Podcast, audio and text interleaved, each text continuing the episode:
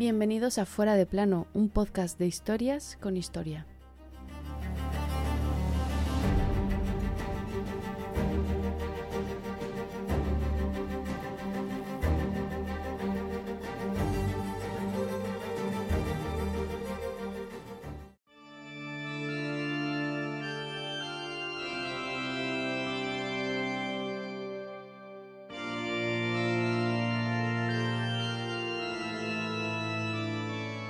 El 23 de enero de 1516, el señor de tantos reinos, el adornado de tantas pátinas, el propagador de la religión católica y el vencedor de tantos enemigos, murió en una miserable casa rústica y contra la opinión de la gente. Pobre. Ese hombre era Fernando II de Aragón, es decir, Fernando el Católico. Hoy te contamos cómo este hombre fue genio y figura hasta la sepultura, nunca mejor dicho. Hoy te traemos sus últimos años y su final, con polémica incluida.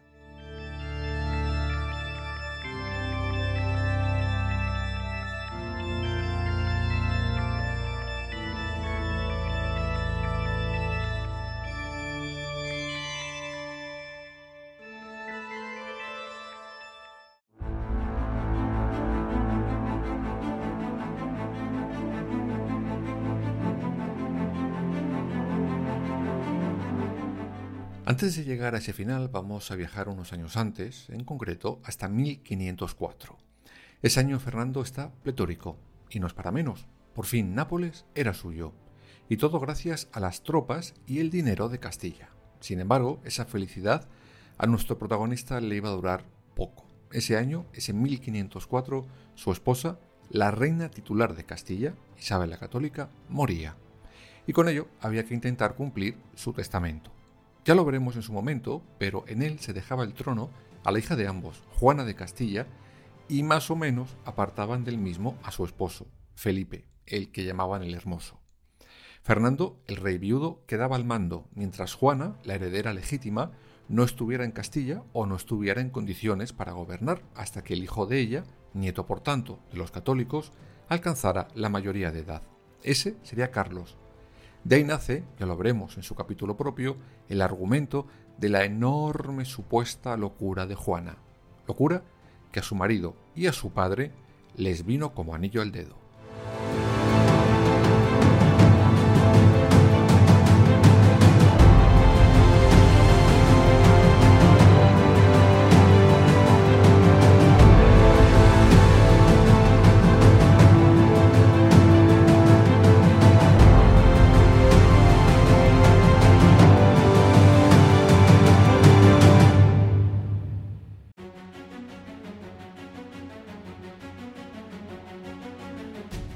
Fernando el Católico y Felipe el Hermoso directamente no se soportaban. Sin ni siquiera conocerse, se detestaban. La razón, ambos eran igual de ambiciosos. Aún así, su ambición tuvo el mismo objetivo, apartar cuanto antes del poder a la legítima heredera, a Juana. Y para eso suegro y yerno firman un acuerdo en 1505 por el que Juana y Felipe son nombrados gobernadores a partes iguales. Esto contravenía, como hemos visto, lo que Isabel quería en su testamento, pero a estas alturas de la película la católica importaba ya bastante poco. En ese acuerdo, la Concordia de Salamanca se mete una cláusula en la que ya se menciona la supuesta debilidad mental de Juana, para apartarla y que el poder recaiga solo en Felipe, mientras Fernando será gobernador perpetuo. Las rentas de Castilla se dividen en dos partes iguales, una para el matrimonio y otra para el triste viudo. Sin embargo, Felipe quería más. Quería apartar del todo a su suegro. Y esto lo consigue un año después. En 1506 firman la Concordia de Villafafila.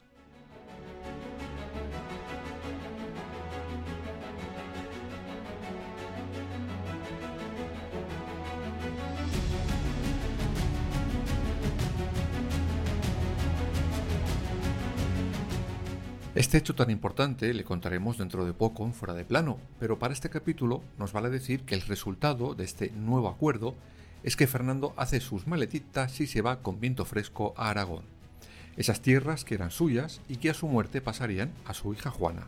Con ello, se pretendía unir ambos reinos, al menos en teoría, cuando vivía Isabel. porque una vez más, con la católica muerta, su viudo, cabreado como una mona, ninguneado por su yerno, dice que nanay, y se pone manos a la obra. Y como hábil estratega, traza un plan. Necesita un nuevo heredero, y se alía con su peor enemigo hasta el momento, el mismísimo rey de Francia. Ese rey con el que llevaba años batallando. Pues bien, sí, prefirió aliarse con su enemigo antes de hacer las cosas que había acordado con su esposa. Y el 19 de octubre de 1505, apenas un año después de enviudar, Fernando, el muy católico, se casa con Germana de Foix, sobrina de Luis XII de Francia.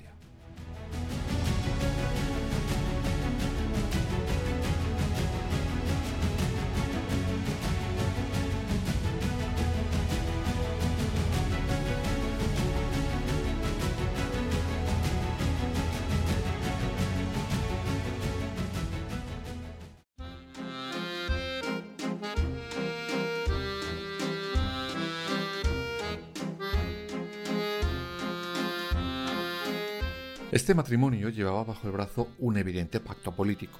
El rey francés cede a su sobrina el reino de Nápoles y el reino de Jerusalén. Ambos derechos volverían a Francia si los flamantes esposos no tenían churumbeles. Por su parte, Fernando se comprometía a que si había descendencia sería nombrado heredero de la corona de Aragón. Como veis, la unión de ambas coronas, la de Castilla y Aragón, bajo una misma cabeza, con lo que se fundaría España, a Fernando, el muy católico, le importaba tres pitos. Esto a la historia ha pasado de una manera tergiversada, pues siempre se le considera a Fernando como la cabeza patria del nuevo país. Pues Tururú, él no estaba dispuesto a que su hija Juana y sobre todo su yerno tocaran un gramo de tierra aragonesa.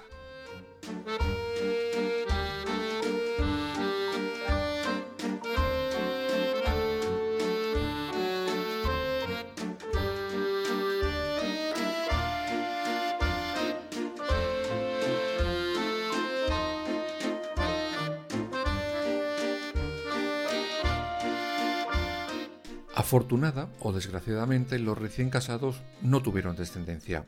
Él tenía casi 60 años, ella apenas 17.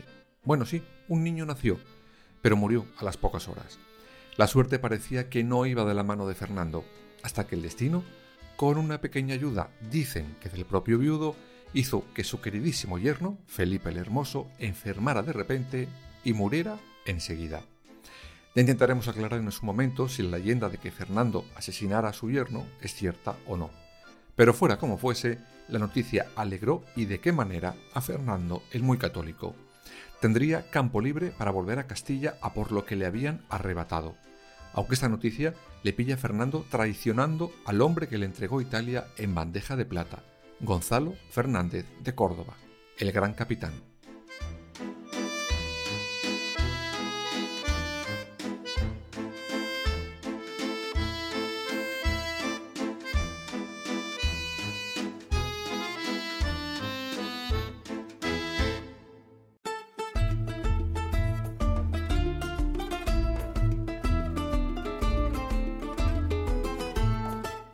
Como hemos dicho al principio del capítulo, Nápoles había sido conseguida gracias a los maravedíes de Castilla, pero Fernando quería quedársela para él solito, algo que como imaginaréis en Castilla no sienta nada, pero nada bien. Además, existía el rumor de que el gran capitán planeaba que le nombraran rey a él de Nápoles. Por eso Fernando parte rápido hacia esas tierras. Allí se entrevista con Gonzalo de Córdoba y le dora la píldora lo más grande, mientras con la otra mano fuerza al Parlamento de allí para que le nombren deprisa y corriendo rey a él. Este hecho hace que el gran capitán sea apartado de su función de virrey. En compensación, le da un nuevo título y le otorga el maestrazgo de la Orden de Santiago. El veterano general abandona Italia traicionado por aquel por el que había peleado y al que había entregado un país entero. Pero oye, así era Fernandito.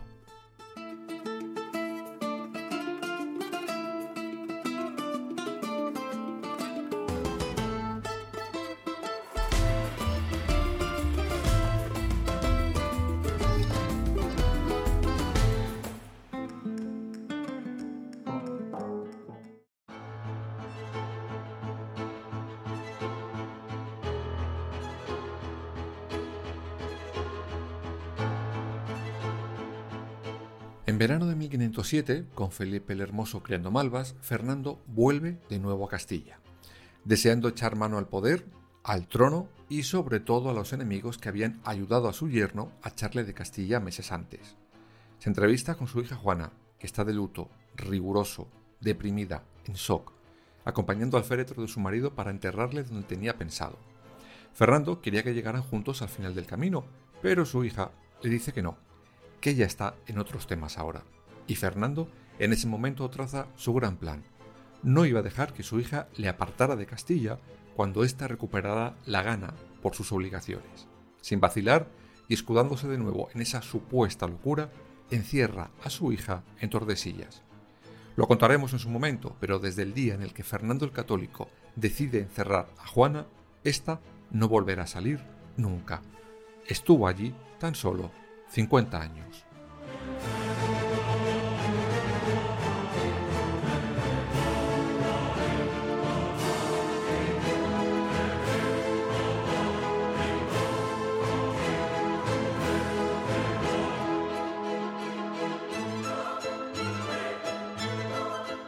Como os he dicho hace unos minutos, Fernando volvía con ganas de venganza, sobre todo contra aquellos que le habían apartado de Castilla.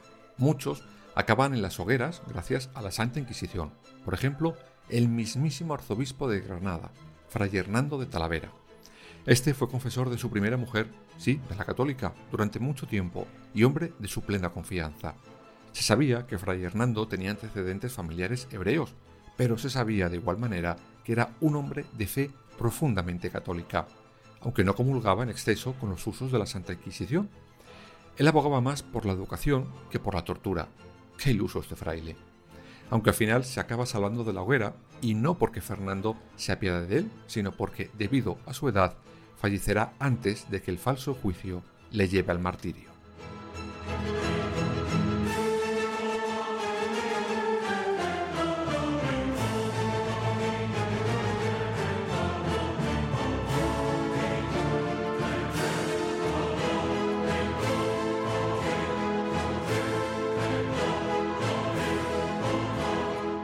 Una de las figuras, sin embargo, que suben como la espuma es la del cardenal Cisneros. Este estaba de regente después de la muerte de Felipe el Hermoso, mientras Fernando estaba en Nápoles, y volvería a serlo por testamento del católico una vez que éste fallezca. Algo que entraña cierta polémica. No la regencia de Cisneros, sino la muerte de Fernando, el muy católico. Algunos han dicho siempre desde el mismo día de su fallecimiento que el católico murió por abusar, bueno, del Viagra de la época, la cantárida y los testículos de toro. Veamos qué se ha contado y qué han demostrado.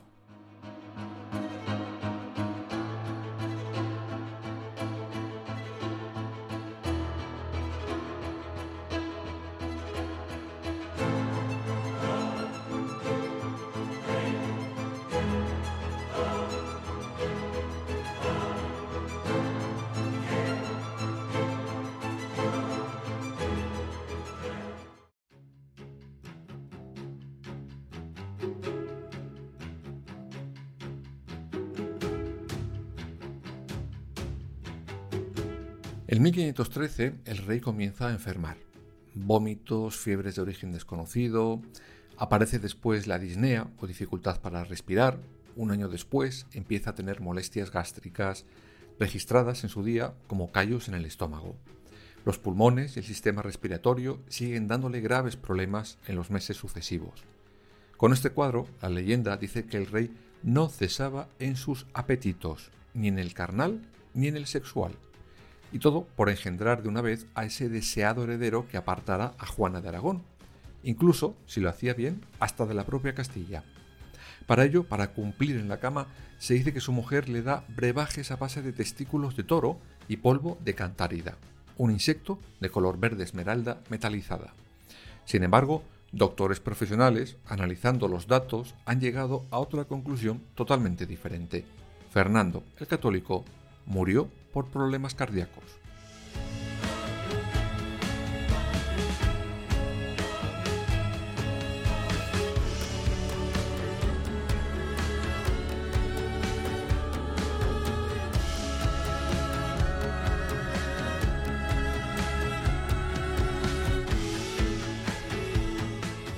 Para los médicos, ni el abuso de los testículos de toro, ni de polvo de cantárida daría estos síntomas que hemos descrito siguiendo los propios textos de los coetáneos del rey.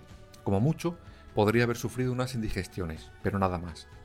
Todos esos síntomas, las fiebres, la falta de respiración y dolores detallados, son muestras de fallos cardíacos graves. No niegan que tomara brebajes para mejorar su potencia amatoria, pero sí que estos fueran la causa de su muerte. Así que una vez más, la verdad nos estropea una bonita leyenda.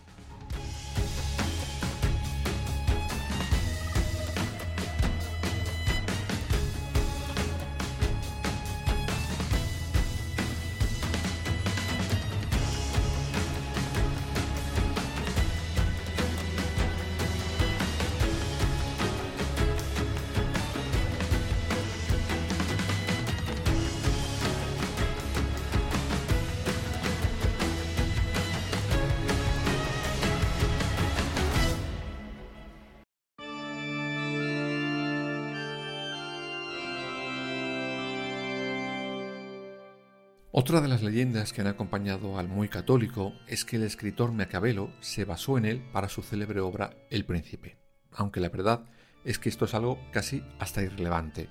Sus estrategias, sus artimañas y su visión superan incluso la obra del propio escritor.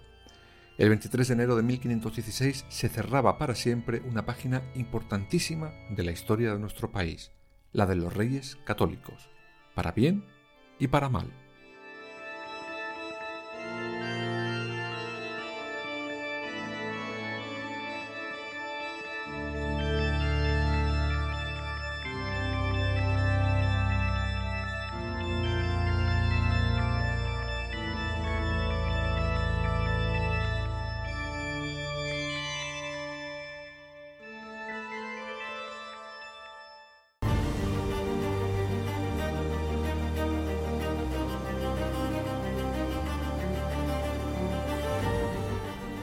Fuera de plano, suscríbete en las principales plataformas y síguenos en nuestras redes sociales, Instagram, Twitter y Facebook. Fuera barra baja de plano.